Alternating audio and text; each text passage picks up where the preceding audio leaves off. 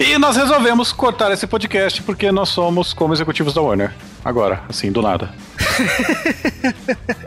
Brincamos, né, de invadir. Na, na realidade, é uma versão malvada. Só que como eu uso barba, eu acho que a minha versão malvada não tem barba. Será que é tipo um anti-Spock, cara? Aliás, esse filme inteiro é uma versão barbada, né? Mas de outra maneira disso.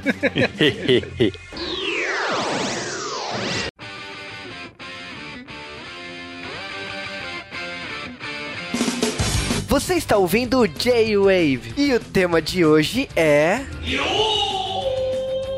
Cinema, quadrinhos, games.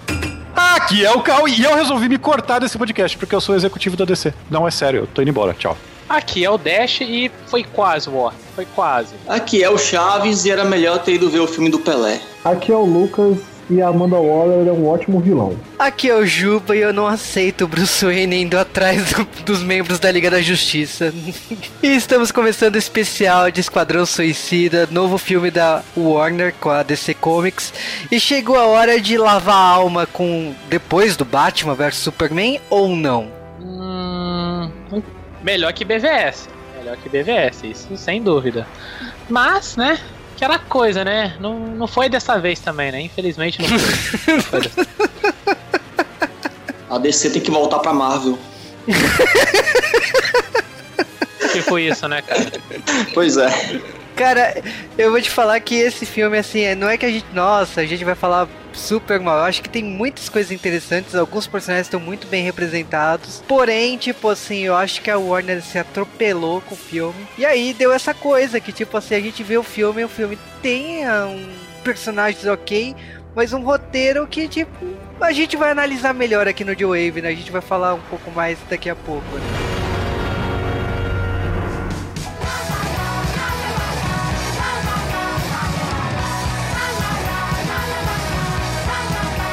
E sejam bem-vindos a mais um Correios do J-Wave. Eu estou aqui marcando novamente que eu não estou faltando, o Juba não deixa. A gente tenta, né? Porque se deixar, depois acumula, vira uma semana, duas semanas, né? Um ano. Acontece. Mas o que importa é que você está de volta, mantendo frequência, seja 10, 20, 30, talvez 50% do podcast. Caraca, falando em 50, eu fico imaginando quem começou a ouvir o Joe Wave nos últimos 50 podcasts não deve estar tá entendendo porra nenhuma de quem sou eu. Abraço. Cara, mas se a pessoa começou o Video Wave, normalmente ela deve pesquisar os temas antigos. Ela vai descobrir que o nosso tema mais foda foi Evangelion. Ah, não fala isso não, que a gente tem que fazer uma terceira parte. Sim, isso aí é, é seu departamento, tá? ai, ai, cara, mas é que essa semana foi uma semana muito atípica. Pra, pra começar, eu achei bizarríssimo que a gente perdeu o Steve Rogers no cinema, né? O Chris Evans não vai mais fazer o Capitão América nos filmes da, da Marvel. Na verdade, ele vai fazer o Steve Rogers, mas não o Capitão. É, frase polêmica, né? Aliás, o, os diretores, né, na minha opinião, assim, eles brilharam, né, no segundo filme do Capitão América. Aí fizeram mais um filme foda. E aí, tipo, os caras começaram a, a soltar bombas, assim, na internet, né? Porque falaram essa do Capitão América, falaram da possibilidade de zumbis na Marvel, que eu, eu nem deixei pro Cal falar, porque ele odeia zumbis, não. né? Não. Mas o que importa é que, tipo assim, outra mudança, né, que eles fizeram no universo Marvel é que tinha sido definido que Vingadores teria parte 1 e 2, né, o terceiro filme, né? E acabou, né? Não tem mais. Os diretores anunciaram que Vingadores 3 é 3 e Vingadores 4, né? Tipo, é, a Joia do Infinito é pra 1 e outra história será usada na continuação. Puta que pariu. Eu, eu tenho medo, cara, porque aí acabam as, as histórias decentes dos Vingadores até lá. Você tem o quê? Você vai falar o que? A tempestade cósmica, cara? Guerras secretas? Eu... Aliás, teve um reboot, não quero mais saber de Guerras Secretas eu não sei o que falar, porque, tipo assim, a minha expectativa pro terceiro filme dos Vingadores é uma expectativa que existe desde o começo do universo Marvel. É uma coisa que eu tô esperando há muito tempo. É, até agora comparado com uma outra editora, que a gente não pode falar, porque eu não sei, né? Será que a gente estaria falando de outra editora, não? A outra editora, ela tá trabalhando nisso. É, mas... Ah, cara, eles estão trabalhando, mas porra, é, a, a gente reviveu o super-homem decente no seriado da Supergirl, cara. Olha, cara, o Superman, né? Superman indiano. É, então, né, é que o seriado da Supergirl, acho que a segunda temporada vai ser uma, uma coisa muito agradável pros fãs, tudo que no cinema não foi. Porque vai ter episódio com nome em referência ao Superman escrito pelo Kevin Smith, inclusive dirigido pelo próprio. Vai ter episódio é, com citação a, a Super Amigos, vai ter muita coisa aí nessa segunda temporada da Supergirl. Tem a chegada do Superman, né, que é um Superman bem diferente, com, vamos dizer assim, mais positivo, né? Ele diz que tá trazendo uma inspiração mais no Christopher Reeve do que qualquer outra coisa que foi trabalhada. Isso é bom, porque pra mim é a melhor atuação de todos os tempos de Superman. Então, assim, as expectativas pra Supergirl estão altíssimas. E aquela coisa, né? A gente sabe que a DC sempre manda bem em série de TV, né? Flash é uma série maravilhosa. Primeira e segunda temporada foram geniais e agora tem o Flashpoint. Eu quero que você tome muito cuidado com o que você tá falando, porque Arrow é uma série totalmente instável. Smallville é a definição de instável. Não, eu estou Tá. falando das coisas boas da DC. Não, não porra, é- mas as coisas boas da DC são boas, caralho. Aí é fácil, porra. Aí você vai ter que falar daquela série The Flash, lembra? Dos anos 90. que durou uma temporada, mas foi Ai, ai. Mas o, o, Arrow é aquela coisa, né? O pessoal fala que ainda vai ter uma desculpa de ignorar as últimas duas temporadas, né? Então, Retcon. com as viagens do Flash, eu não nego nada. Um Flashpoint aí à vista, não nego nada que duas temporadas do Arrow pode ir pelos ares aí na, na próxima temporada, né? Ah, espero que sim, cara.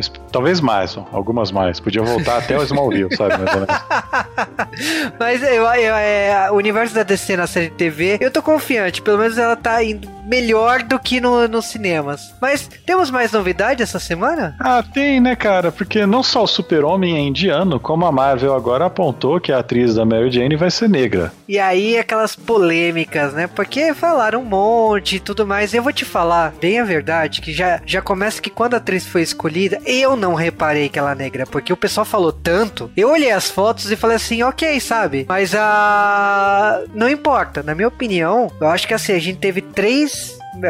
Teremos, né? Três Mary Janes no cinema. E se chegou o momento pra trocar. Se for positivo pro personagem, pra mim tudo bem, não, não vejo nada nisso. É, eu, eu tenho uma opinião que é aquela opinião polêmica, sabe? Que as pessoas adoram se achar é, melhores que as outras. Ah, você é um bobão e não sei o quê. Mas a minha, eu tenho uma opinião que é um pouco diferente da do Juba. Minha opinião é a seguinte: tem certos personagens que eles são icônicos por uma característica física, certo? Que é no caso, por exemplo, a Mary Jane ser ruiva e tal. É, são personagens que vocês reconhecem por isso.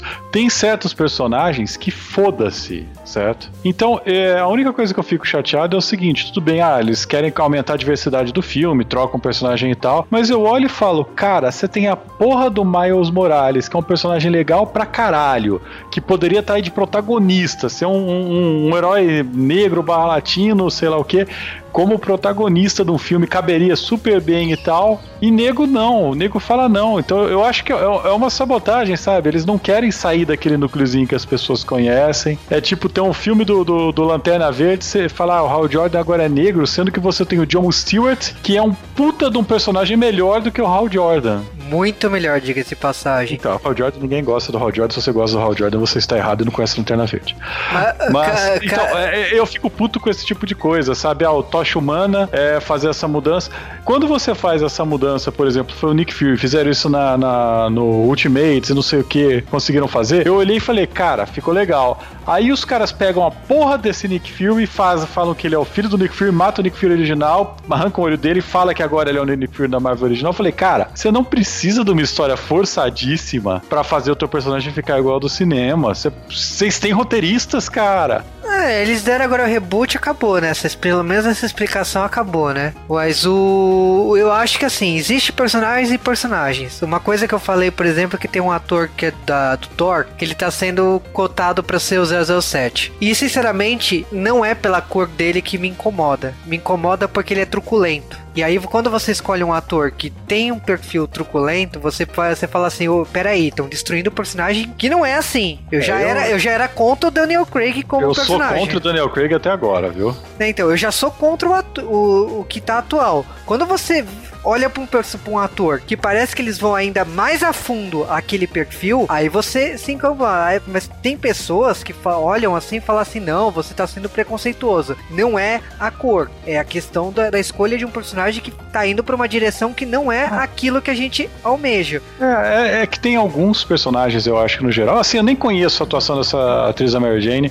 Pelo que eu vi do Homem-Aranha, foi uma escolha boa. Espero que ela seja uma escolha excelente. Eu adoro o personagem, certo? Porque na verdade eu espero de todos os filmes. Mentira, eu sou um cínico do caralho, mas é, eu espero que. Eu espero gostar dos filmes quando eu vou. Senão, não, não iria no cinema. Não gosto de ir no cinema. E aí, cara, é, é, você já meio que começa com o pé atrás, sabe? Eu, eu lembro da história do Quarteto Fantástico. Você vê uma escolha dessa, você sabe o motivo dela, você sabe, putz, cara, vocês estão fazendo isso por causa desse motivo. Vocês têm tantos personagens é, melhores pra colocar aí, vocês têm tantos filmes melhores pra fazer isso. É, não precisa ficar inventando coisa, não precisa ficar a- atacando assim. Eu, eu, eu sinto que é, o- os editores, cara, às vezes os, os autores de revista, os caras, eles, tipo, eles se acomodaram, sabe? Ah, eu não preciso criar um personagem novo, porque agora a gente sabe que tem mais pessoas que compram gibi, o público nosso é mais diversificado. Eu não preciso criar personagens novos pra atingir essa diversificação. Eu vou pegar personagens antigos e modificar. Eu acho isso uma coisa besta, cara, porque tá aí o Maio Morales pra provar que foi um personagem é, que foi criado, ele foi lá, é, foi um personagem novo, funciona, tipo, eu, cara, eu, eu, eu xinguei pra caralho ele. O próprio Jaime, né, do, do Besouro Azul, é um personagem que eu olhei e falei, puta, os caras botaram lá uma merda no mexicano no lugar do Besouro Azul, não sei o que, sou fã número um do Jaime até hoje. Então não sei, cara, eu acho que os caras deviam largar a mão de ser preguiçosos e colocar personagens de verdade que estão nisso daí, sabe? É, o... eu sei que existe uma luta muito forte aí na questão, até pelo momento né, que os Estados Unidos está vivendo, mas eu acho que a gente também tem heróis negros muito fortes, e não só heróis, a gente tem per- persona- é, pessoas muito fortes. Eu, eu tava parando pra pensar nessa discussão e, fui- e pensei assim, meu, nos anos 90 todo mundo queria ser o Michael Jordan. Todo mundo queria. Mas, por exemplo, é verdade, cara. Mas eu lembro desse caso na Casa da Liga da Justiça, que os caras pegaram, em vez de, de, de pegar um personagem negro, icônico, que é famoso, que todo mundo conhece, que é o John Stewart, e se ah, queremos colocar um personagem negro no time. Em vez de pegar ele, os caras vão lá no time dos Titãs e tiram um personagem que é totalmente dos Titãs, que é o Cyborg, pra jogar na Liga da Justiça. Pra mim, cara, já fazem cinco anos que isso aconteceu. Eu ainda sinto que, que, que é forçado e que os caras estão desperdiçando o John Stewart, que todo público que, que, que viu ele no desenho da Liga da Justiça adora aquele cara, sabe? Por quê? Por que, que os caras eh, fazem isso daí? Tudo bem que a DC eu acho que até foi melhor, que ele, eles pegaram um personagem que já existia, mas eles tinham escolhas melhores também, sabe? É, eu acho que eles quiseram fazer algo diferente do que foi feito antes, e, ou tornar o Cyborg mais relevante. Eles acham que colocando o time A tornaria o Cyborg mais relevante. Eu só sei que a DC, nesse ponto, ela confundiu muito as coisas. Eu acho que os Novos Titãs perdeu a relevância que eles tinham. Ah, o,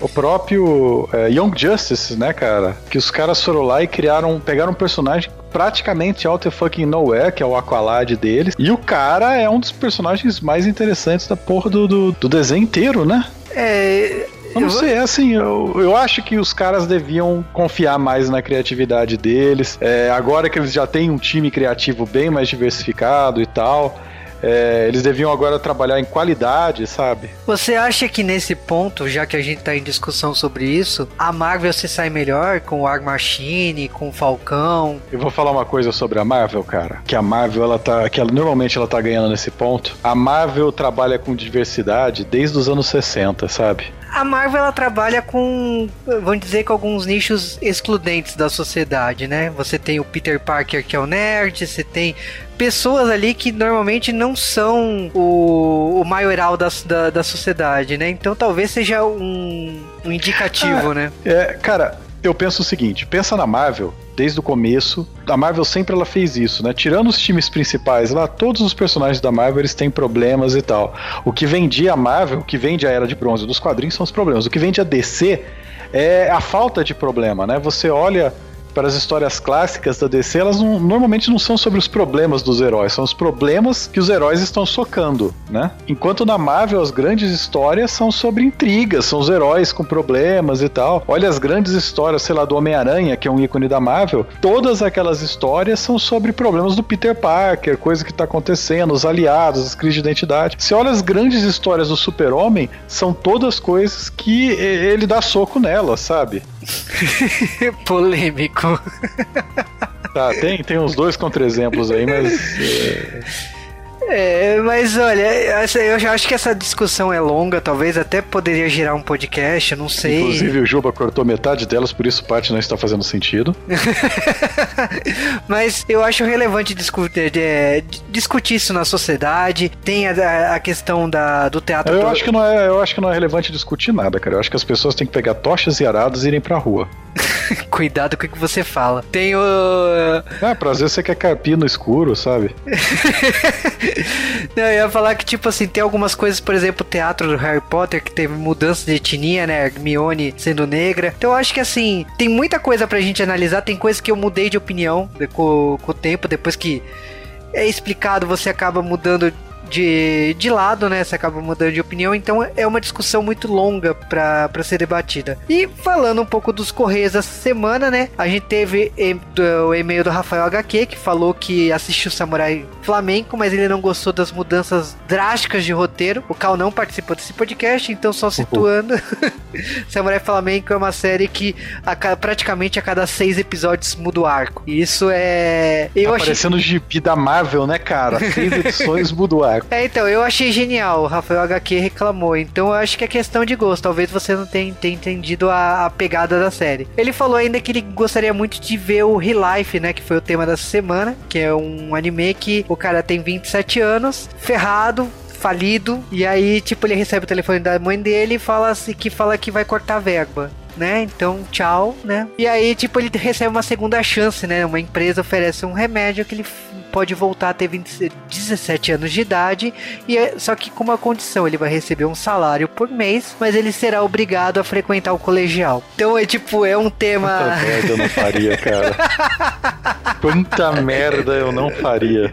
É, então, eu tenho um pouco de medo de, disso, né? De você voltar pro colégio, né? Puta que pariu. Então o Rafael HQ falou que viu a propaganda, viu a chamada. Cara, eu recomendo muito que você corra atrás de, de Real Life. Real Life é bom. É 17 anos ator Hollywood, que o cara tá na high school, mas tem 40? Não, o, é é? o desenho desenhou direito, cara. Quando ele tomou o remédio, ele ficou realmente moleque. Então. não, é, não é ator Hollywood, não. É padrão. Bem que padrão japonês não é padrão pra ninguém, né? Mas. Né, cara? O cara passou dos 15 anos e envelhece mais até os 40, né? É, agora falando do e-mail do Rafael Tyra, ele falou de uma porrada de coisas de uma, de uma vez, né, cara? Ele falou que ele ouviu o podcast de. Ele, aliás, ele fez uma. Ele ouviu vários podcasts montando um álbum de figurinhas do Daytonator. Eu nem sabia que o Daytonator tinha um álbum de figurinhas, mas obrigado pela informação. E ele ainda comentou sobre o Real Life, que ele, ele não costuma assistir anime de Slice of Life, mas ele gostou do que a gente falou no podcast, né? Então, gostou das teorias, reflexões que a gente fez lá e que parece ser legal. Bom, eu recomendo que você assista. E ele ainda falou do podcast de X-Men Apocalipse. Você tava no podcast de X-Men? Não, né? Cara, eu assisti esse filme, você não quer a minha opinião. Ah, eu vou dar minha opinião. Eu senti falta da Kitty Pryde. Poderia ter, mas eu acho que ela é muito nova pra essa cronologia que eles estão criando. Não, né? cara, porque o filme foi uma bosta. Eles, poder- eles poderiam ligar o foda-se pra, pra cronologia. Ligaram foda-se no começo do filme, sabe?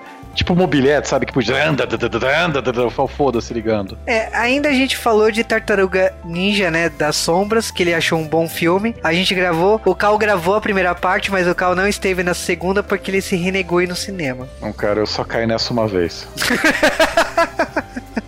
E ele, aí, lembra que você falou de que pediram continuações? Ele pediu a continuação de Guerreiras Mágicas e Yu Yu Hakusho. Ah, metade desses temas é fácil fazer a continuação. Obrigado pela dica, né? Mas ele ainda falou que ele gostaria muito de um podcast sobre cosplay. Dá pra fazer, é uma possibilidade. Dá pra fazer.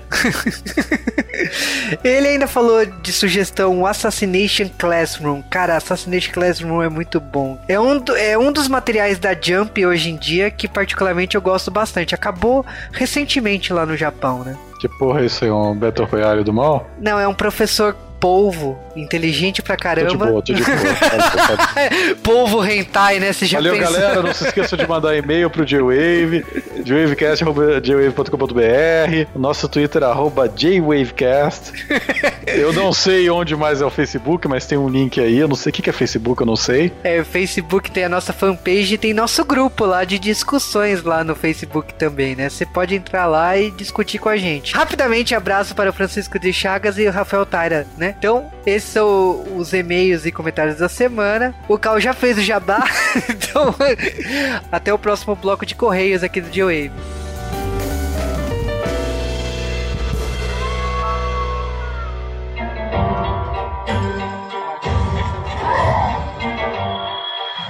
Quero montar uma equipe de vilões que acho que podem fazer algum bem. Vocês só podem estar loucos.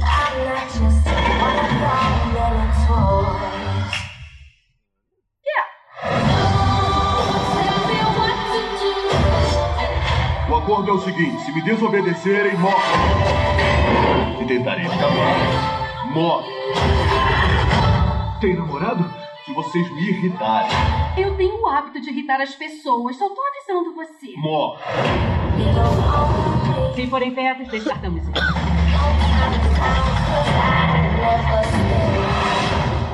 Que legal! Vamos brincar. Vem, tem coisa melhor pra fazer. É pra acender! Amei esse cara.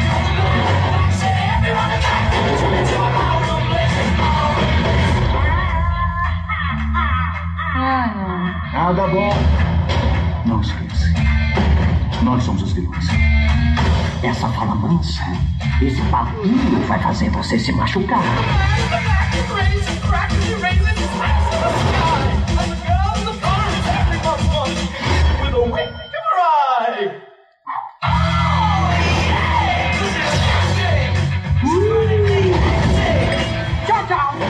Vai fazer o quê? Você quer ver uma praia? Eu quero. Você quer ver Eu quero, eu quero sim.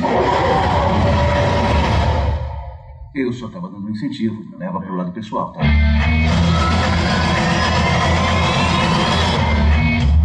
Vão querer o quê? Whisky. Acha que eu sou criança? E você, fogoso? Água. Tá aí uma ótima ideia.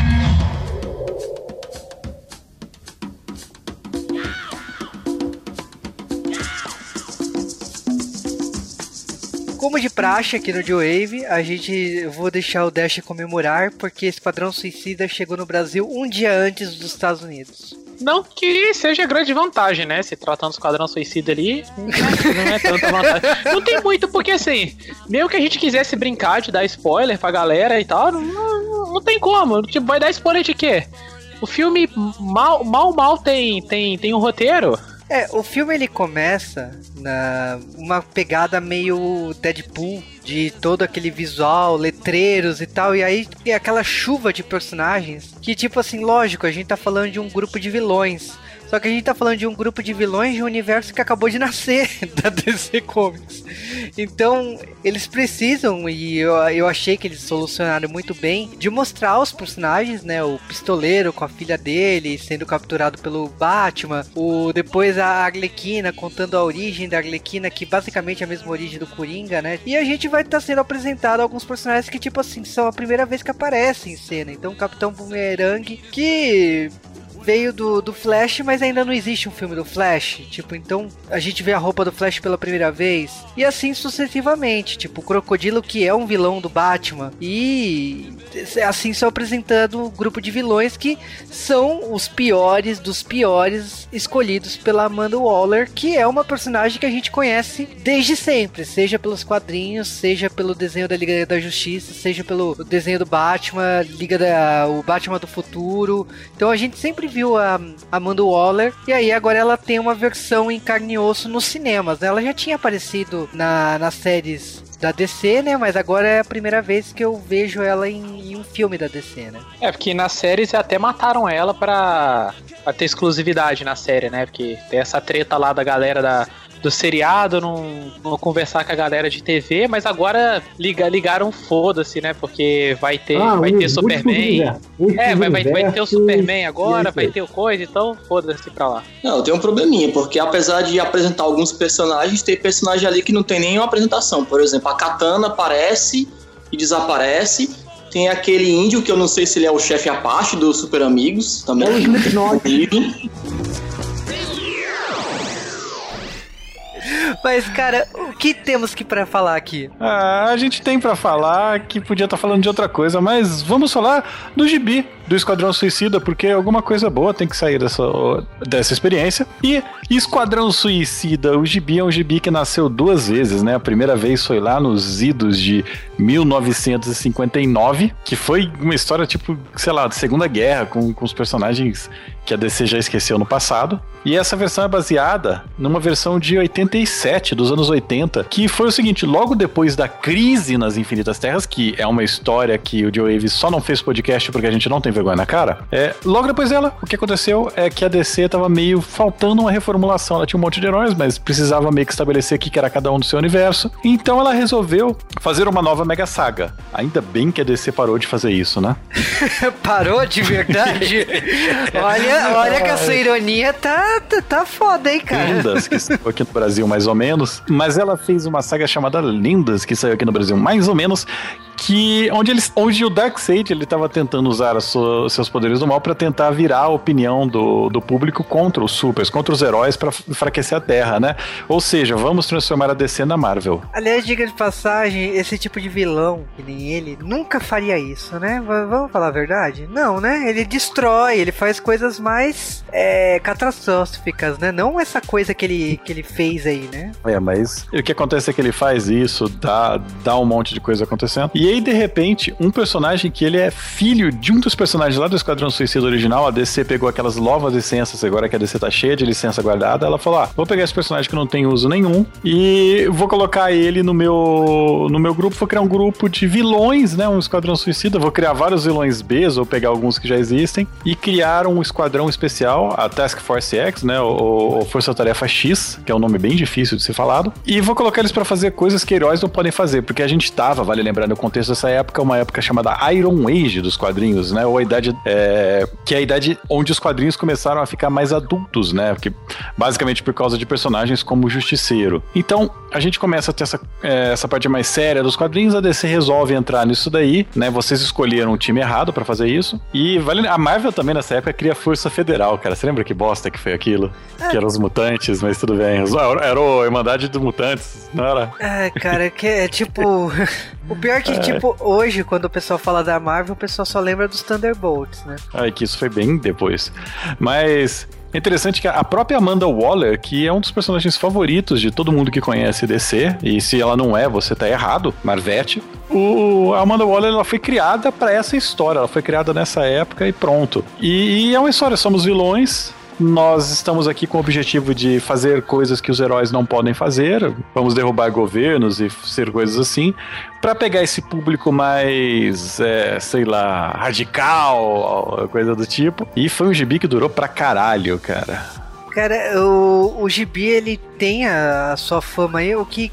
O que repercute da Amanda Waller é que a Amanda Waller praticamente ela ganhou versões em todas as versões, praticamente tudo que ganhou live action tem uma versão dela, ou desenho animado, a gente tem no Batman do Futuro, Batman, a gente tem na Liga da Justiça, a gente tem, acho que em Smallville também tem, tu, praticamente tudo que foi produzido depois tem essa personagem, porque ela é uma personagem muito forte, muito é, carregada de, de valores que acaba sendo necessária a presença dela, independente do, do personagem que está sendo protagonista daquela produção. E os outros personagens, é, por mais que a gente tente falar que eles são estáveis, eles têm, é, a cada roteirista que mudava, eles mudavam completamente a personalidade deles. Então, é, se você leu a primeira vez né, que, que a gente lia o Esquadrão Suicida, que foi a vez que a acho que todo mundo que leu quadrinhos no Brasil, no começo dos anos 90 e tal, é, eles tinham uma pegada mais séria e tal, que no final foi galhofando, mas você tinha lá personagens que eles eram bem. Eles se colocavam numa situações que você não conseguia falar que aqueles caras eram bons, eles deixavam pessoas morrer e tal. Foi interessante a DC, depois ela conseguiu fazer coisas bem melhores com esses personagens do que essa primeira história, mas essa história foi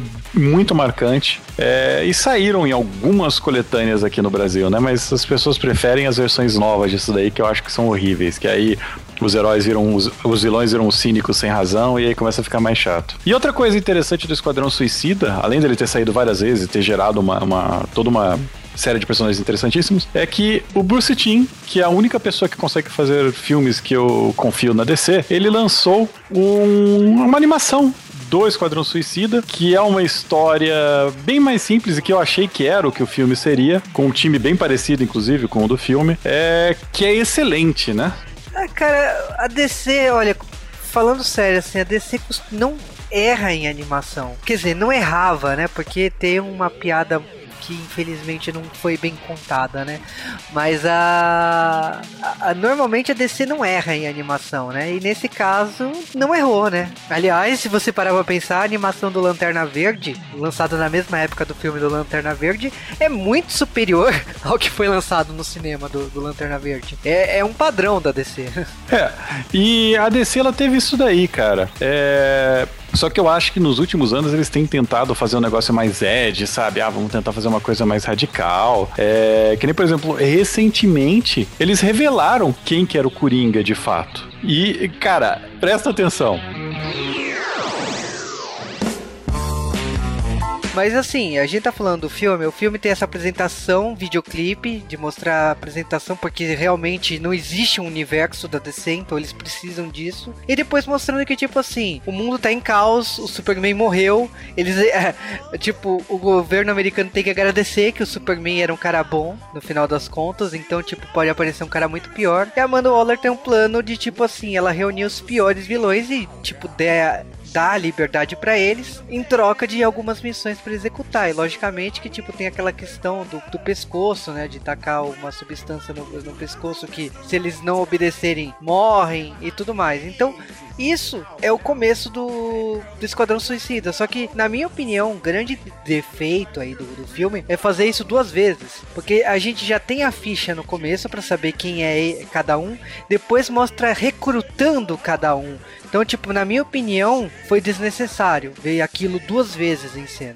Isso é, isso é muito reflexo do, do que até comentaram, né? Já falaram que teve um problema no filme, né? Que o filme estava sendo filmado para ser de um jeito, depois tiveram que mudar porque por causa do desempenho do BVS e tal. É, teve influência, influência do Deadpool também, né? É, porque toda aquele, aquela pegada, aquela, aquela quarta parede de leve, né? Não é a quarta parede igual o Deadpool. É uma coisa meio de, do, do, Deadpool, mas eu acho que, tipo assim, como o filme teve que mudar o tom, é, eles tiveram que reescrever que foi aquele começo do, do, com os letreiros e tal. Só que eles esqueceram que eles já tinham uma, uma, uma entrada daqueles personagens no começo. Então tem duas vezes aquilo. Eu achei aquilo desnecessário, duas vezes. Não, não, sim, realmente é fica, fica zoado, né, cara? Porque é aquela coisa de repetir ou fazer o público de idiota, sabe? Você fica se sentindo meio idiota por causa disso. Pô, cara, eu já, já vi isso, eu já, já entendi já que os, é isso, é aquilo e tal, sabe? É, Mas é, é, o, que, é o que eu falei. É, vai disso, de, dessa coisa deles terem feito dois filmes, né? Um filme, o filme do, do diretor mesmo, né? Que já tava sendo cortado. E depois o filme que eles tiveram que pegar e mexer para deixar mais Deadpool e tal. Porque eles quiseram misturar a origem dos, uh, do grupo com a questão do vilão. Então a gente tem a, a, magia que tem toda aquela dualidade de tipo assim, é uma é uma Lara Croft que deu errado, porque ela estava investigando lá, estava pesquisando e de repente ela se deu mal porque a magia possuiu o corpo dela, uma maldição ali, e que Amanda Waller conseguiu controlar aquilo com o coração, mas que é um coração que fica numa maleta que ela torturando aquele coração, ela consegue controlar, teoricamente. E a magia, na minha opinião, assim, ela ficou muito bonita visualmente, mas não adianta que ela é uma chupinhação descarada do chamado, né? Ela é uma ameaça muito, muito grande para um primeiro filme. Exatamente, foi isso que eu pensei. Porque, cara, você pega, você vê o filme. É. Esquadrão Suicida, na, na revista em os caras são bucha de canhão. Os caras existem por quê? Porque não é porque eles, ah, porque são os melhores, do, dos, do- dos piores pessoas que têm, eles são os melhores. Não, é porque são descartáveis. Simplesmente, tipo, Capitão Bumerangue. Falando sério, o cara é um bosta. É um vilão muito bosta. Mas por que que ele tá ali? Porque, ó, se ele morrer ou não, tem um milhão que dá pra colocar no lugar dele e tal. E, tipo assim, e nas revistas em quadrinhos mais antigas e tal, do Esquadrão Suicida, não essa porcaria dos 952. Nas coisas mais antigas, as histórias eram todas de espionagem, eles invadindo a, a Rússia na época da União Soviética e tal, era tudo coisa mais assim. Aí eles botaram é, um nível de ameaça que é, é muito acima dos caras que são só militares, se a gente for parar pra ver, assim. O único cara que tem poder, poder mesmo ali, é só o El Diablo, se a gente for parar pra ver ali, em questão de poder pra enfrentar alguma coisa do nível da magia. Só ele, mais ninguém. O resto, um cara sabe atirar bumerangue, o outro sabia mexer com corda, um atira e uma outra lá é, é louca, né? Ela dá, dá uns tiros, mas ela dá porrada com taco. E o outro lá tem deformidade na pele. E o que, que vai fazer contra um vilão mágico? Destruiu o portal, ó. Sim, o, que o, pl- o plot caça-fantasmas, né? De, de ser. Exatamente. Nossa, Porque- só depois que você foi falar isso comigo que eu fui, que eu fui associar, cara. Eu não tinha associado sapatos com Na hora que eu vi. Gozer, basicamente, né, gente? Né, eu vi a magia ali, tipo, meu, é Sigourney, é Sigourney Weaver no, no Caça-Fantasmas, no original. É o mesmo personagem, descaradamente. Então, pra mim, assim, você tá sendo apresentado a muito personagem novo, você tá sendo apresentado aos vilões, você não sabe, e é um grupo de vilões, então você não sabe distinguir quem é quem ali. A magia com a questão de, ah, é tipo, tô, tô sendo possuído e ressuscita lá o irmão, na, que acaba pegando um cara perdido no metrô e, e ativando lá o cara. Tipo, ficou legal, tudo mais, mas é muito confuso e tipo assim, ah, a relação dela com o Rick Flag. Então, eu acho que o Esquadrão Suicida, ele não sei se ele é caótico por natureza, eles queriam que fosse caótico, ou se ficou essa, essa coisa sem sentido porque eles não acharam uma solução melhor. Mas o, a grande, se você amarrar as pontas aí do roteiro, é uma uma chefe de, do governo americano tentando montar esse grupo e tentando controlar eles, porque tipo, é difícil querer controlar pessoas tão poderosas. E a gente tem uma personagem que na minha opinião é a grande carisma, a grande salvadora do filme, que é a Arlequina, que tem seu momento orgasmo de fã pra quem gosta do, do Batman, né, que tem a- ela dançando com o Coringa exatamente como Alex Ross dançou, é, de- desenhou no é, Paz na Terra, né? Então, tipo assim, você tem uma personagem muito boa em cena, mas ao mesmo tempo, tipo assim, a gente tem personagens que não tem um desenvolvimento que peca. O Capitão Bumerangue não tem nada ali dele pra, pra gente ter uma carisma do personagem. Não tem. Então, eu tenho uma pergunta pra vocês. Eu não vi nada dos trailers. Tipo, o Capitão Boomerang, ele, pra, por que, que ele anda com aquele unicórnio rosa? Cara, é, eu tô pra te falar que eu, sinceramente, eu não. Isso foi colocado depois. Certeza que isso é aquelas coisas da refilmagem, sabe? Pra deixar mais engraçaralho. Só que é aquela coisa, né? Em vez dos caras pegar, ah, vamos pegar e vamos usar isso que a gente tá inventando de colocar, vamos colocar. Não, tipo, botaram aquilo lá, aquele unicórnio rosa, botaram, ah, o que que ele gosta? Unicórnio rosa. Em vez dos caras tentar ir, vamos tentar fazer o cara zoeiro, vamos fazer, beleza. Naquele momento que ele toma uma facada e tem um bolo de dinheiro que protegeu ele, não ia ser melhor se tivesse botado o unicórnio ali, alguma coisa assim? Os caras tentam fazer uma zoeira no filme, só que eles não abraçam ela, sabe? A- avançando um pouquinho, no final do filme, em vez dele pedir, tipo assim, cada um podia fazer um pedido. Em vez dele pedir pra ter um quarto rosa cheio de unicórnio, alguma parada assim, não, tá lá o cara gritando e tal, sabe? Então, tipo assim, fica só aquela coisa jogada. Tipo, ah, vamos botar pra fazer, mostrar o cara é doido, que não sei o quê. Ah, é porque, ah, porque o pessoal gosta de unicórnio, unicórnio é engraçaralho e tal. Aí fica só bobo. No É, final, Fora assim. que ele também, ele tenta flertar com a Katana algumas vezes, né? Mas não rola nada, não sai nada daí também. Eu achei assim que o filme ele enrola demais naquela primeira missão, porque aliás a única missão, porque você percebe que eles montaram o grupo, eles precisam ir atrás da, da magia que era também um membro escalado ali pro grupo, teoricamente, né? Só que deu essa merda toda. Então é muito estranho o como eles têm que resolver um, um problema que eles mesmos criaram. Então tipo assim, a grande culpada de tudo que tá acontecendo é a Amanda Waller, porque ela decidiu criar um grupo pra substituir o Batman Batman e o Superman, porque o Superman morreu e o Batman, sei lá que, o que tá acontecendo com ele. Então é, é, é estranho, é muito, é, é, muito estranho isso. Eu, eu confesso que eu tenho, eu, eu criei uma empatia com o El Diablo, eu gostei dos poderes dele de fogo, gostei de toda aquela polêmica, assim, ah, o vídeo dele no, na prisão e tal. Gostei do que foi apresentado, gostei muito da, da, da Arlequina. A Arlequina, pra mim, é uma sensação. E eu deixo assim para vocês comentarem o que vocês acharam do Coringa. Ah, Deus me livre. Eu ainda não digeri ele. Eu não tenho problemas com ele ser diferente, porque para mim, se vai ter outro Coringa, que ele seja completamente diferente do anterior. Eu não quero um copy-paste do Coringa. Eu não quero um Coringa que eu já vi. Só que assim, ele quer ser engraçaralho e tal, só que ele é um tipo de louco muito diferente. Ele é aquele tipo de louco que ele é paciente. O negócio dele é que ele não explode por qualquer coisa, como normalmente o Coringa é. O problema é que eu acho que ele deveria ter puxado um pouco mais pro Coringa da série de TV do que pros outros Coringa. Ah, eu vou te falar que o Coringa aqui, assim, as cenas do flashback da Arlequina pra mim aquele Coringa tava ok. Só que eu não sei o que aconteceu, tipo, não sei se foi o diretor. As cenas que eu, eu não sabia que o Coringa ia aparecer tanto em cena. E aí as cenas subsequentes mostrou um Coringa que ele não é engraçado, ele não é irônico, tipo, faltou um tom ali, sabe? A mesma coisa que para mim faltou no Lex Luthor, porque o ator é bom e tal, mas eu achei que o Lex Luthor tava muito Coringa no filme do Batman e Superman. Pô, é uma visão pessoal do diretor de ter dado aquele tom pro, pro, vilão, né? Então. É, é, o Zack Snyder com a sua mania de grandeza. É, o, aí não é nenhuma birra com o diretor, é tipo assim, a interpretação pessoal dele que ele fez. Eu discordo da visão dele. Aqui, o diretor, eu não sei se ele tentou fazer uma coisa diferente, falar assim, ah, eu no filme anterior já tem um Coringa, que é o Lex Luthor. Ele deu um outro caminho aí pro Coringa que. Caramba, esse é o Coringa? É, cara, o Gibi tá zoadaço. Mas, é, eu acho que é o que a gente tira mais desse Esquadrão Suicida, que eu acho que é o que chamou a atenção de todo mundo nos trailers, que todo mundo olhou.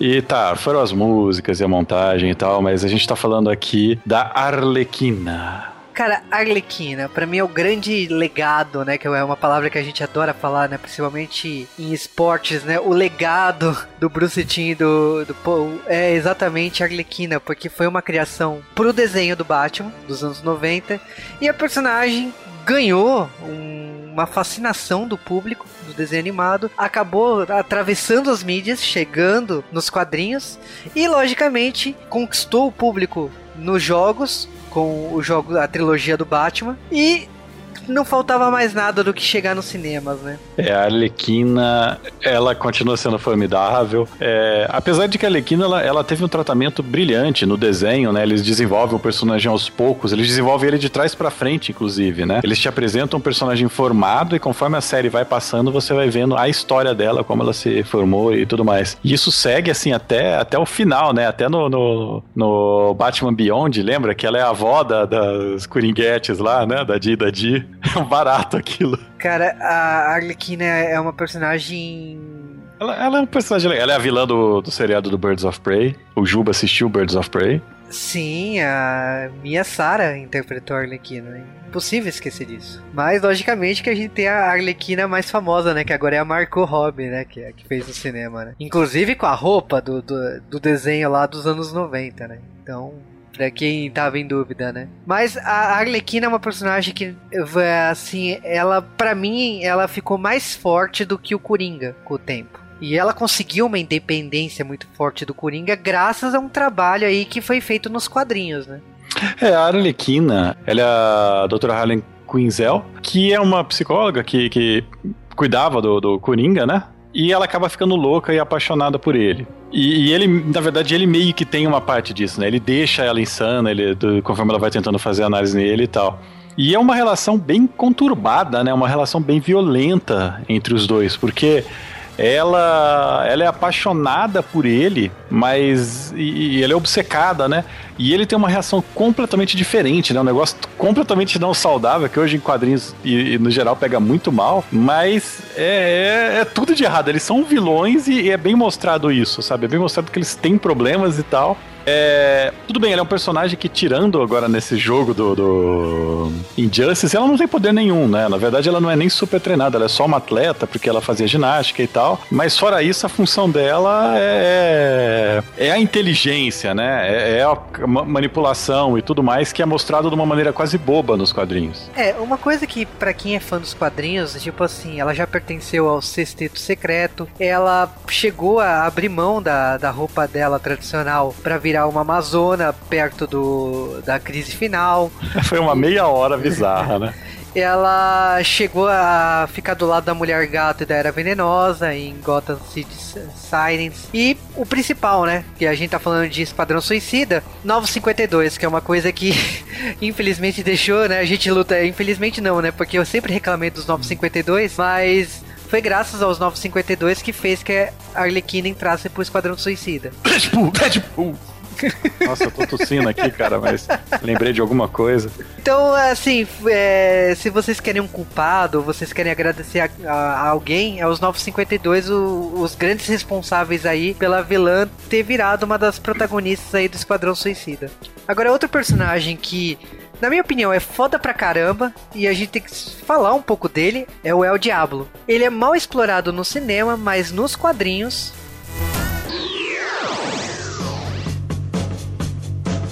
a gente tem umas cenas aí que, tipo assim, o grupo ele tá tentando aí resolver a questão da magia, né? Que a gente tá, tá vendo a questão do, do poder dela aí, que ela conseguiu recuperar o coração no final das contas. E aí, tipo assim, ela junto com o irmão dela, ela abre um portal aí que, sinceramente, para mim não ficou claro qual era o objetivo do portal. Se vocês quiserem me explicar, eu agradeço. Ela queria transformar a Terra toda no, naquele exército dela. O de. Não, não, necessariamente a terra, não necessariamente a Terra toda, mas ela queria basicamente fazer com que a Terra voltasse a adorar ela. Os bonecos de massa dela que ela fez. É. E aí, no caso, que tipo assim, ela precisa ser impedida, então, pelo grupo de vilões que a, que a Amanda Waller criou. Então, cada um tem uma estratégia de guerra e cada um também tem seu ponto fraco, como ela deixa claro bem no começo. Então, o pistoleiro tem a questão da filha, o El Diablo a questão de, de relações, eu vou dizer assim, né? O, o, o, crocodilo, tipo, ele já se aceita feio do jeito que ele é. Eu não entendi muito a motivação dele no final das contas. É viver em sociedade? Não entendi. É, eles não, eles não desenvolvem muito, né? Não, nem, nem tentam, na verdade, desenvolver muito ali. Arlequina... Tirando o pistoleiro, eu acho que ninguém tem motivação ali. Não, é. o pistoleiro e o Rick Flag. Rick Flag quer salvar a mulher que tá possuída. O pistoleiro quer proteger o futuro da filha. Pronto, fora isso, mas ninguém Foda-se. É, a Arlequina, tipo, o que que ela ganha participando do, do Esquadrão Suicida? O negócio é que a Arlequina, ela tem uma saída fácil, né? Tipo, ela é louca, pronto. Eu não preciso explicar nada. É, que aí por ela ser louca, tanto que acaba no, no, no, filme, quando tem a questão da, da luta com a magia e tudo mais, ela usa o artifício de tipo assim, de ah, então eu vou ser controlada por ela. Porque que vantagem tem lutar por esse mundo aí? Então eu vou, se você trazer o, o Coringa de volta, eu, eu fico do seu lado. Então e é, no caso, como é, a mente dela é vazia, a mente dela tem problemas, né? Então, tipo, a, a, magia acaba sendo enganada, né? Mas eu gostei de algumas coisas, assim, por exemplo, o pistoleiro. Eu gostei muito da, do visor dele, da, do, da mira dele, como foi desenvolvido aquilo em cena. Ah, cara, eu, eu vou mentir, não. Aquilo me incomodou muito, por causa aquela coisa, né? Eu. É, tá sempre do lado errado, cara. Eu fico, eu fico bolado, porque eu falei, cara, você tá do lado errado, você tá me incomodando tanto. Eu não sei, eu também eu fiquei incomodado pelo fato de ser o Will Smith, porque, como sempre, eu tenho que aparecer. Então ele quase não usa máscara. Bota, mas tira. É o tempo todo é, no é zoado, cara. Isso daí, isso daí é um é simples. Eu estou aqui, eu quero para mostrar minha cara. E nós estamos pagando caro por um ator caro. Então mostra a cara dele para as pessoas lembrar que ele está aqui. É, bem isso também. Uma coisa que eu, é, é, é, aquela coisa zoada que a gente tem dos filmes de com ator famoso é isso, né? Você vai ter que sempre mostrar a cara do cara, então o cara fica. Eu, eu acho zoado isso. O, mas isso é mal que vem desde Homem-Aranha, né? Homem-Aranha 2 que o cara fica tirando a máscara o tempo todo, né? E tipo, Homem-Aranha não dá, né, pra aceitar ele sem máscara, né? E... Exatamente. Então isso é recorrente, mas eu, eu confesso que assim, para mim não adianta a, a gente dar esses rodeios aqui para explicar a história, mas o grande, a grande sinopse, se a gente for falar do Esquadrão Suicida, é a questão da missão da única missão que o grupo tem. A única missão que eles têm é derrotar a, a, a magia aí que abriu esse portal e tipo. Eles precisam mostrar as habilidades deles e poder chegar ali nela. Então, tipo, é, é uma história muito simples. Eu acho que muito simplória. Eu E menos- até bobo, assim, né? O plot é meio bobo. É tanto que, tipo assim, quando chegou nessa batalha final, eu falei assim, meu, vocês estão zoando, que, tipo, essa é a história do filme. Tipo, é sério que vai acabar aqui? Então, o que que a gente vê nos bastidores? A gente tá vendo que, tipo, vamos falar um pouco aí do que tá acontecendo. Que o Batman, realmente, ele foi o, o cara que, por estar no, numa terra aí que lutou sozinho por muitos anos, o Batman, logicamente, que ele, ele arranjou muitos inimigos, entre eles aí o pistoleiro e o, e o crocodilo. A gente tem o, a questão do Flash, que tipo assim, ele já tá com a roupa de Flash. A gente não sabe que momento, que pé tá essa história, porque tem um Liga da Justiça aí, o Batman tá recrutando os próximos. Batman, Superman o Flash não tinha virado, ainda não usava a roupa pe- pelo que a gente percebeu. Ali- Aliás, não tinha nem o visual que a gente conhece o personagem ali. E a gente tá vendo que tipo assim, a tá, tá tem um subplot aí, como o Superman morto, que é zoado no começo, pra a gente pensar no que vai aparecer aí no próximo. Então a gente tem uma cena depois pós-créditos do, do Bruce Wayne conversando com a Amanda Waller, falando do, do arquivo que eles montaram ali. Aparece uma foto do Aquaman ali na, na pasta, né? Então você tá vendo que, tipo assim, eles estão indo atrás. Talvez seja um pouco redundante, porque, tipo assim, o Batman já sabe do Aquaman, porque no filme anterior a gente já tinha visto o Aquaman ali. Então, tipo, é uma reconfirmação que o governo, o governo já sabe da existência do Aquaman? Talvez. É, eles tentaram fazer a cena do Vingadores, né? Tentaram remeter a Vingadores ali, aquela cena ali. Pra mim, a cena só serviu pra deixar o. empobrecer a personagem da Amanda Waller, assim, na minha opinião, assim. Porque ela é uma personagem tão forte, assim, sabe? Eu gosto tanto da personagem. E ali no final, ela, tipo, ah, é. Se eles descobrirem, eu vou. Eu tô ferrada, não sei o que e tal. Aí o Batman não se preocupe, você está sobre a. Você vai estar sob minha guarda e tal. Assim, caramba, velho, tipo, Amanda Waller jamais. E assim, ela podia estar até numa situação ruim, mas ela nunca ia baixar a cabeça. Sacou? Ela, tipo, ela ia tentar sair por cima, tipo, ah, tô te ajudando, mas você vai ficar me devendo uma, alguma coisa assim, sabe? Acho que essa cena serviu só pra empobrecer a, pe- a personagem mesmo. É, porque ela, na minha opinião, ela saiu sem moral nenhuma no final da- das contas, né? Porque ela acabou que ela sofreu um acidente ali no meio do- da luta final, depois ela acaba reaparecendo do nada, como se não tivesse acontecido nada com ela. Então, tipo, ela não foi punida pelo governo pelo desastre que foi o Esquadrão Suicida. Não entendi o, qual, que foi o papel dela no final das contas aí. Porque na pensando no equivalente dela, que é o Nick Fury, a gente sabe que o, o personagem, ele às vezes ele é condenado pelas escolhas dele. Os Vingadores, ele foi muito criticado pra formar os, os Vingadores. E aí, tipo assim, quais são as consequências que ela vai ter aqui pela merda que foi o Esquadrão Suicida no final das contas? É, é aquela coisa, né? Tipo, vai ficar. É, é aquele tipo de filme que o. Como é que eu vou dizer? Ele é meio mal feito, que fica aquela coisa de tipo, no final não houve. É, do- do- da mesma forma que os personagens se iniciaram no filme, eles terminaram. Não, não, É não um teve evolução muito de longo pra personagem. pouca história. Exatamente. E ele repete, na minha opinião, um erro que o Batman e Superman tem, que tipo assim, vamos homenagear, vamos alegrar os fãs de quadrinhos. E aí eles põem muitas coisas que você olha assim, nossa, principalmente a Arlequina, pra gente ficar fascinado, só que tá tão descontextualizado, porque o universo da DC no cinema é muito diferente dos quadrinhos, que você que, que ele perde o sentido. Então você vê, ah, Cavaleiro das Trevas no, no Batman e Superman.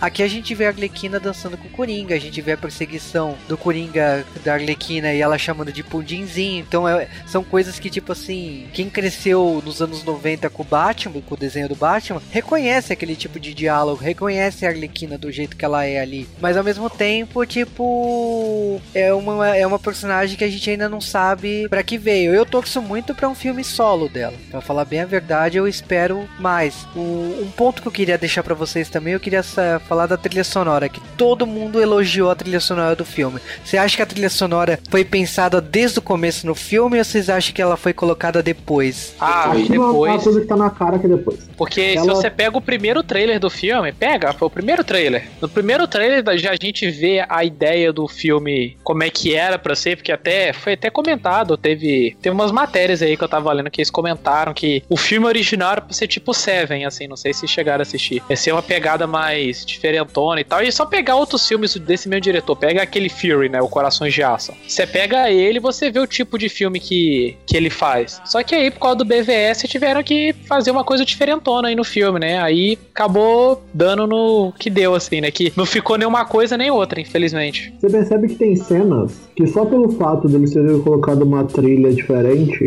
ela já muda completamente de tom. Mas eu percebi que algumas cenas do filme a trilha não foi pensada pra aquela cena, porque a trilha tipo assim, ah, tá, ela funciona, ela tá ali, mas você percebe que a cena não foi feita pra música. Isso tem essas cenas que tipo, eles colocaram depois pra dar, um, pra dar uma ideia diferente pela música. Porque a gente esquece que trilha sonora, ela, ela ensina o que, que a gente tem que pensar sobre a cena. A própria música do Queen no final do filme, eu, na minha opinião, ela não foi pensada pra ali. Ela foi pensada só pro trailer e ela não tinha sido pensada, tipo, tocar Queen no filme. E a cena que toca Queen no filme, pra mim, ela, ela foi colocada pra, pra agradar, mas. Qualquer não- coisa, né? Então, Assim, eu acho que foi apenas uma tentativa de copiar Guardiões da Galáxia, que deu muito errado. Sim.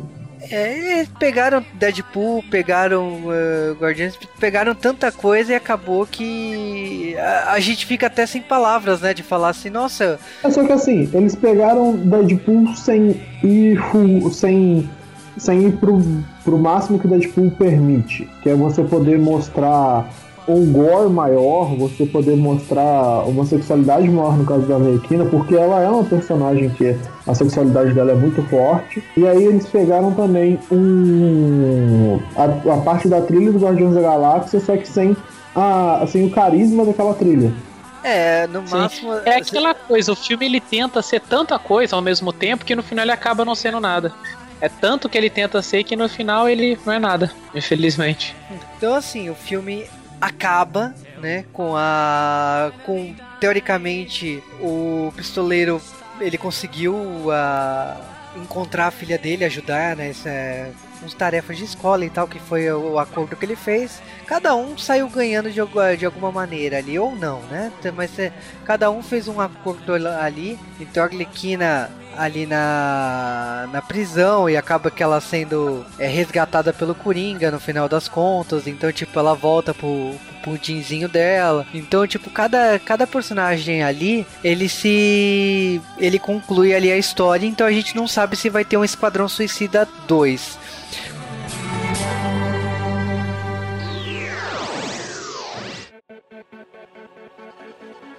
Caraca, então trocaram a Killer Frost por ele, tá legal.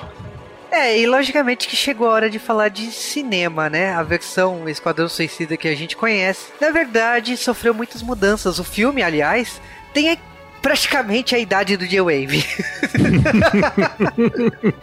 Sim, o filme é de 2009. Pra quem não sabia a idade do J-Wave.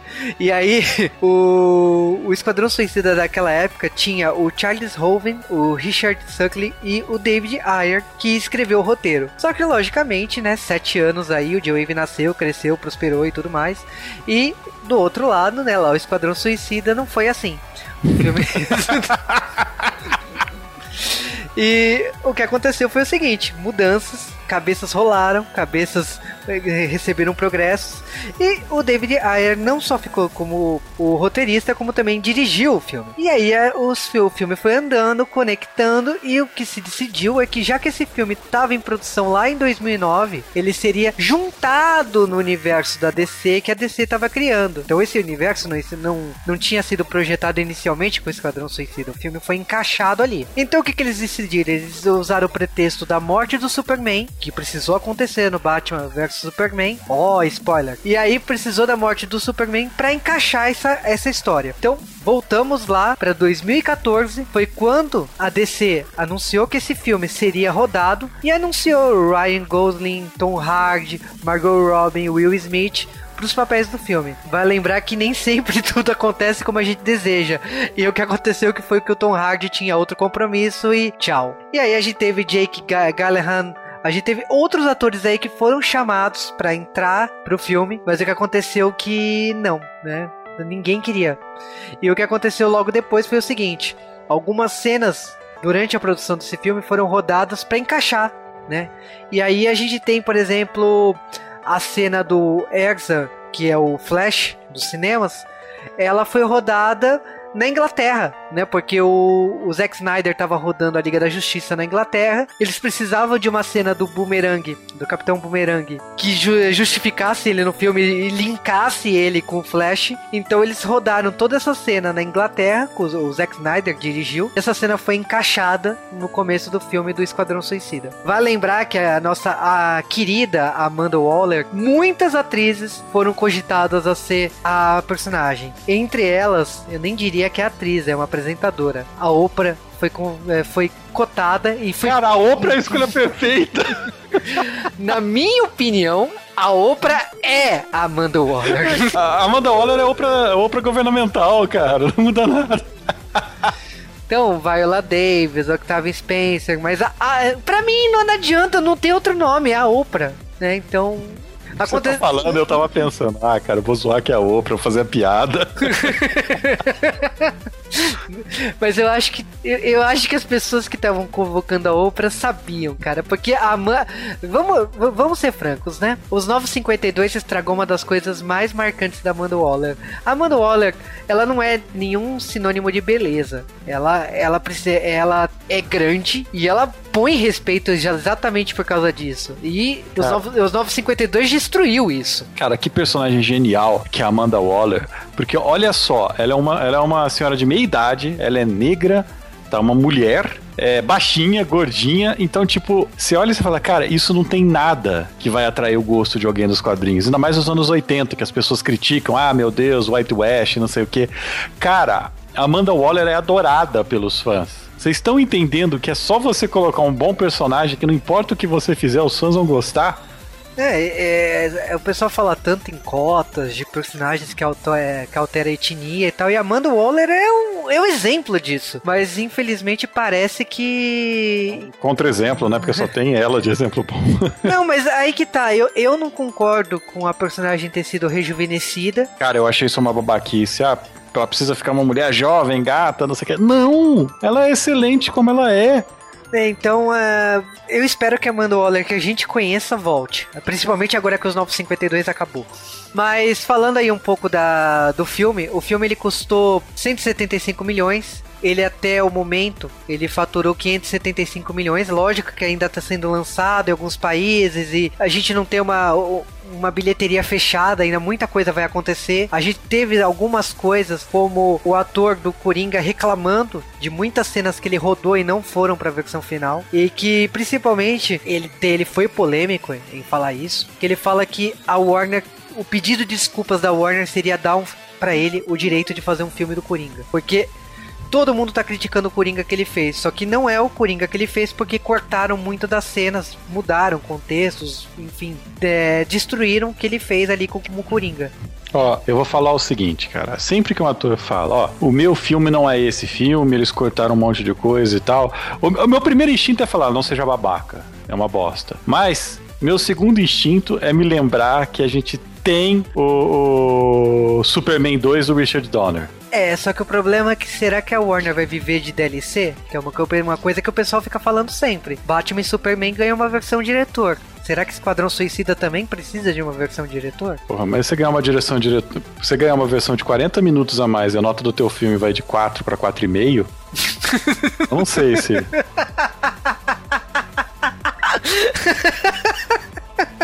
Então, galera, tem um motivo pra estar me cortando dos reviews do Joe É, é por isso que você não é chamado, cara. Esperem pra ver o que, que eu achei do episódio 7 de Star Wars. Is the real life? Is this just fantasy? Caught in a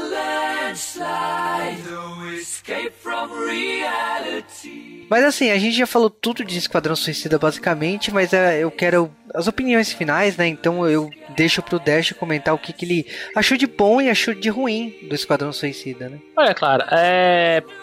achei, tipo. Tem algumas coisas no filme que são até boas. O filme não é um desgraça completo, igual eu falei. Ele é melhor que BVS, assim e tal. De coisas assim que me incomodaram. O, o Jared Leto, como o Coringa ali, deu, dá uma leve incomodada, porque ele exagera tanto, ele tenta ser, fazer uma coisa tão diferente, que ele tenta a todo momento falar, ah, sou diferente, sou diferente. Então, tipo assim, é, ele ter tatuagem, essas coisas assim, acabo não ligando, mas a atitude do personagem incomoda, sabe? Teve um momento que ele começa a fazer barulho de gato, assim, eu fiquei olhando assim para o pessoal ao redor, assim, eu falei, gente, o que que é isso, velho? O que que ele tá fazendo, velho?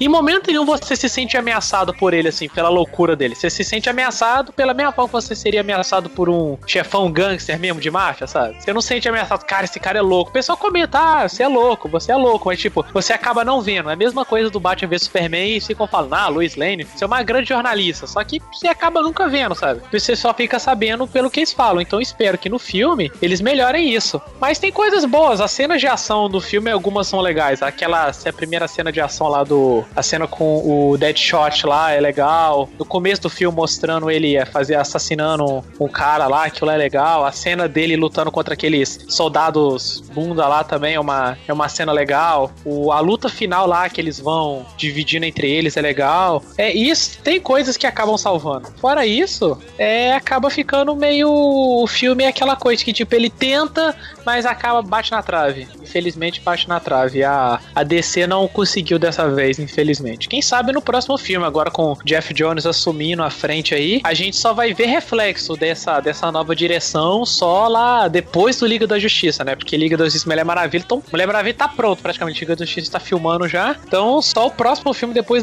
dali que a gente vai ver se vai fazer diferença a, o Jeff Jones no filme, na frente da DC mesmo. Mas é isso aí, é, eu acho que vale o ingresso. Quem quiser pegar pra ir ver, acaba valendo o ingresso. Mas é aquele filme que você não vai passar duas horas e já esqueceu dele. E Ryomo, o que, que você achou do filme? Ah, sinceramente, eu vou dizer a mesma coisa que eu falei no Facebook quando eu saí do filme. Eu já não esperava nada do filme, porque eu não, não leio os quadrinhos, não conheço os personagens, só a Arlequina e o Coringa. Mas, sinceramente, eu saí do filme cagando, cagando, dizendo é uma bosta. Pra mim, sinceramente, nada salva o filme. A Arlequina tá, tá muito bem escalada, ela é divertida e tal, mas pra mim não é um filme dela, não é pra ser um filme dela. É pra ser um filme do Esquadrão. E a única coisa que eu vi ali foi a Arlequina chorando pelo Pundizinho, Pundizinho, um Coringa que pra mim não, não parece nada com Coringa, é só um Tony Montana, e o Will Smith querendo fazer aquele drama dele, mostrando o rosto, chorando pela filha e tal. E o, o vilão caça-fantasmas, como já disseram. Fora isso, aquela trilha sonora colocada forçada, eu achei muito forçado e praticamente nada me agradou no filme. Nada. Eu saí realmente decepcionado. Eu já não esperava nada e ainda saí puto de raiva. e aí eu deixo agora pro Lucas falar o que, que ele achou do filme, pontos positivos e negativos. Então, eu acho que é um filme que deve ser visto. Só que assim, ah, se eu não quiser ver no cinema, precisa não, faz falta não. Cara, sair o Blu-ray e assistir em casa. Eu, ao contrário do Dash, eu não acho que vale ir no cinema pra ver esse filme. A não ser que seja uma sessão muito barata. Ele não tem nada que, tipo, seja grandioso demais que o cinema realmente faça uma diferença. Não tem nada, tipo, que, oh meu Deus do céu, eu preciso ver esse filme logo pra, tipo, pra eu não tomar spoiler de algo muito, muito embasbacante. Não, tipo, é um filme legal, mas pra você ver em casa. Tipo, você vê no cinema, você vai com uma expectativa maior, ainda mais com o preço atualmente que tá cinema. Você vai com uma expectativa maior do que o que ele acaba cumprindo. Eu, eu ainda não sei se eu gosto ou se eu não gosto do Coringa do Leto. Eu realmente não consegui saber se eu gosto ou se eu não gosto dele. O que eu não sei, tipo assim, eu odiar ele, dependendo do motivo pelo qual eu odeio ele, é melhor até do que eu gostar dele, pelo personagem que é. Só que assim, realmente, medo ele não me gera. Medo como um Coringa ele não me dá. A Arlequina, ah, eu não sei. Tipo, eu não sei o que foi que na hora do filme ela não clicou muito comigo. Depois, tipo assim, tá, eu entendo ela, só que ela, ela ainda não clicou muito comigo. É uma ótima atriz, só que tem hora que, assim, muitas das piadinhas dela ficam meio soltas durante o filme, sabe? Tipo, elas vão de nada pra lugar nenhum. E eu não sei o que, que pode acontecer daqui pra frente. Eu já sei que Mulher Maravilha vai ser um filme. Vai ser um filme da Primeira Guerra que vai ser muito mais light em tom do que foi BVS. Eu espero que ele seja o melhor, ele seja tipo o melhor filme dessa fase da DC, porque é aquela é o que eu vi outro dia uma frase, que tipo, toda vez que você vai ver um filme da Marvel, você vai se perguntando se aquele vai ser o que vai ser uma bosta. E toda vez que você vai ver o filme da DC, você se pergunta se aquele é o que vai ser bom. Isso é um sério problema pra DC. Ela acabou ficando com. Ela acaba ficando com estigma de filme ruim, né? Você já vai com. É, tipo, você meio, já de- vai... meio, meio virado pro filme. Ah, é, vai ser qualquer coisa. E assim, eu fui sem expectativa de nada e eu ainda saí, tipo, não sabendo se eu gostava ou se eu não gostava do filme, sabe? Né, Então, eu saí bem frustrado do cinema, pra falar bem a verdade. Aliás, não só eu, meu grupo, o grupo de amigos que eu fui, assim, tem ah, a gente gostou dos personagens, mas a história não. Então, foi foi estranho, porque tipo, normalmente a gente sai animado, feliz do cinema, e não foi isso que aconteceu quando eu assisti Esquadrão Suicida. É, mas assim, eu não quero, nossa, por que vocês gravaram um podcast pra ficar metendo pau? Tipo, Batman e Superman não foi o suficiente? Não. a gente não tá destruindo a DC porque eu gosto muito da DC como eu gosto da Marvel. Eu eu acho que a, a DC é- ela tá errando, ela tá errando, mas se, se você analisar friamente os filmes da Marvel, tem muitos filmes da Marvel que são ruins. Mas eu, eu sinceramente, assim, se for falar Esquadrão Suicida, eu acho que vale ir no cinema pela experiência, vamos dizer assim, a trilha sonora em cena, os personagens, como eu falei, eu gostei de algumas encarnações dos personagens, gostei do, do pistoleiro, por mais do, do Will Smith aparecendo mais do que ele deveria estar usando o capacete, gostei. Gostei do, do Crocodilo, alguns diálogos faltou, na minha opinião, faltou mais diálogos dele, porque toda vez que ele abria a boca era alguma coisa muito engraçada falando. O El Diablo eu gostei, a, a Amanda Waller funcionou, mas eu acho que, tipo, ela deveria já estar presente, assim, ela deveria já estar desde o Homem de Aço ali, aparecendo, pra criar essa coisa que a gente tava esperando. Então, eu acho que são são pontos ali que a DC pode melhorar muito no cinema. Eu acho que é, ainda não se encontrou. A Warner ainda não, não achou o tom que, ela, que uh, a franquia a, a franquia da DC Comics merece. E eu torço muito que os próximos filmes que vai ter, desde o planejamento inicial, a, a- o Jeff Jones, eu espero que isso mude muito que positivamente pro, pro lado da DC. Só que assim, eu lembro que foi ele que cuidou muito do Lanterna Verde, né? E eu lembro que foi aquilo. Então eu espero que aquilo tenha sido uma experiência pra ele falar assim, não, eu não vou mais fazer o que aquilo foi. sabe? Olha, pra ser sincero, eu me diverti mais com Lanterna Verde do que Esquadrão Suicida. Ah, eu não consegui me divertir com Lanterna Verde, não. Tá, cansei, cansei, Carol. É, a gente tem um elefante muito grande nessa sala, tá todo mundo querendo evitar falar isso pra não ofender fãs, porque é de outra editora, é concorrente, mas a gente tem que falar, cara. A concorrência tá fazendo bem melhor do que a DC no cinema. Por exemplo, olha a Malibu, cara, soltando Homens de Preto. Ai, cara, obrigado. Dark Horse com o Hellboy. Olha aquilo, Hellboy, cara, bem melhor do que isso. Puta que pariu. Cara, se você vai falar de filme de super-herói bom, eu falaria de Juiz Dredd, mas do Sylvester Stallone, tá? Não, cara, e, e, assim, mas tem, tem gente que fala, ah, mas é porque você tá falando de histórias, são histórias galhofa, não sei o que, quero uma história mais séria, com emoção, não sei o que. Cara, é, então a gente pega da Arte Comics o Gasparzinho, que é uma história sobre morte, porra. É, cara, se a gente for falar de, aliás, de vilões como o Esquadrão Suicida, tem o Procurado do Mark Miller. Aliás, é, o essa também, né, cara? A Icon tá lá fazendo seus filmes. É, o Kick-Ass é outro exemplo aí, tipo, aliás, homenageado sempre no J-Wave e não virou J-Wave até hoje, não sei porquê, mas o, o Kick-Ass tá aí, tipo, fez o grande sucesso, foi um destaque aí pra atriz, que inclusive vai fazer Ariel aí da Pequena Sereia, foi o, o filme que lançou a ela, então é uma coisa que, tipo assim, o, o cinema, não adianta que a, a regra dos, dos, dos filmes de heróis não veio recentemente. Os super-heróis existem no cinema há muito tempo. E falando em filmes de super-herói ou de anti-heróis, a gente tem o Spawn, né? Não, cara, ó. O Spawn também. Mas eu falo, cara, é que tem uma editora, tem uma editora que tá soltando aí filme atrás filme, atrás de filme, atrás de filme de super-herói. E são todos memoráveis, cara. E assim, a gente não quer falar para evitar essa briga entre, entre assim, os leitores, que tem os leitores de uma, do outro, ficam criticando a gente, mas a Dark Horse, cara, com máscara, Time Cop, Tank Girl, Vírus, Mystery Man, D-Man, American Splendor, Time Cop de novo, cara, Alien vs Predador, Hellboy, Sin City, vai tomar no cu, cara. Eles são muito melhores do que a DC. Ai, cara, Sin City, que demorou tantos anos pra gente ver uma continuação e continua bom. Mas, cara, eu acho que o cinema de super-heróis existe aí, sempre vai existir. Eu torço muito pra um Hellboy 3, mas não vai sair. Não vai, cara. E o que, que a gente tem mais pra falar? Desculpa. Não sei, de filme de super-herói não tem mais nenhum relevante, tem? Tem o Spirit. e o Witchblade tem a série do Witchblade. Eu acho que você tem que terminar o podcast, cara. Cansei de fazer corte. Então foi isso, Esquadrão Suicida. Qualquer coisa. Ai, cara, o que importa é que filme de super-herói e de vilões estão aí e sempre vão existir.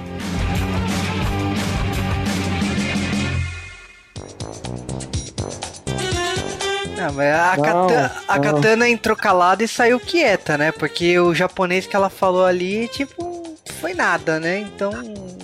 Mas ela falou japonês direito, Juba? Vamos Não, lá. o Falou Japo- japonês direito. o japonês que ela falou é um japonês de verdade, mas não não acrescentou grande coisa ali no, no dito cujo, né?